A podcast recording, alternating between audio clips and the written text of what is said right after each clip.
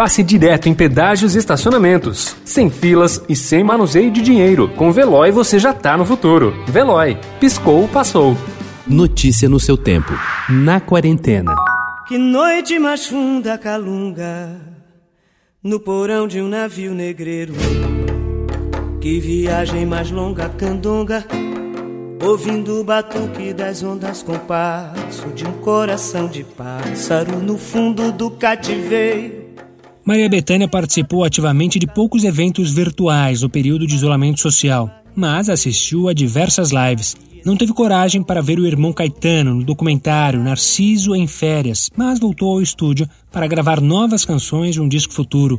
Desde suas últimas entrevistas no ano passado, para divulgar a turnê do show Claros Breus, Betânia segue desanimada com os rumos do país. Anunciado oficialmente nesta terça-feira como uma grande atração do Koala Festival 2021, a ser realizado nos dias 11 e 12 de setembro, Maria Betânia respondeu algumas perguntas do Estadão por e-mail. Something happened tonight. You'll work out with Cal where you're gonna go. Who the hell is Cal? Where is Eddie? I'm Cal. Apaixonada pelos dramas criminais da década de 1970, a diretora Julia Hart se lembra de algumas cenas que marcaram em particular. O momento em que a porta se fecha na cara de Diane Keaton em Um Poderoso Chefão de 1972 de Francis Ford Coppola, ou a hora em que Tuesday Weld entra no carro em Profissão Ladrão de 1981 de Michael Mann. Como disse a atriz Rachel Brosnahan, que interpreta a protagonista Jean, elas somem quando o filme fica interessante. Hart decidiu que queria contar uma história de uma uma dessas mulheres. Assim nasceu I'm a Woman, que está no ar no Amazon Prime Video.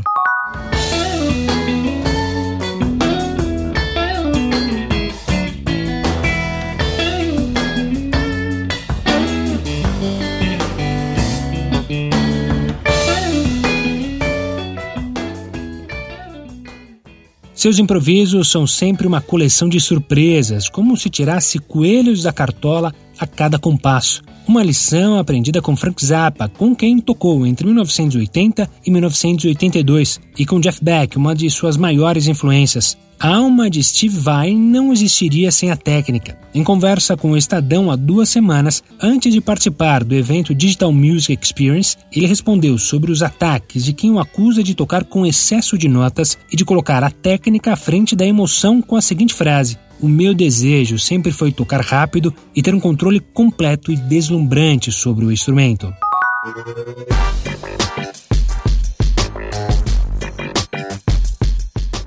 Como seria se os grandes poetas fossem fanqueiros? E se Fernando Pessoa tivesse um heterônimo MC, o MC Nando? Essa é a proposta do perfil que está hospedado no Instagram si.poema.fosse.funk, criado pelo publicitário Murilo Lense, de 30 anos. O perfil, que surgiu em Curitiba durante a pandemia da Covid-19, vem sendo alimentado diretamente de Lisboa, cidade de tantos poetas, onde Lense vive e trabalha. Depois do MC Nando Pessoa, vieram outros MCs de peso, como MC Camões, MC Neruda e MC Leminski. Nem todas as adaptações são publicáveis, mas existem pérolas. Notícia no seu tempo. Pegando a estrada ou só indo no shopping? Com o Veloy você já está no futuro e passa direto em pedágios e estacionamentos, sem filas, sem contato e sem manusear dinheiro. Aproveite 12 mensalidades grátis e peça já o seu adesivo em veloy.com.br.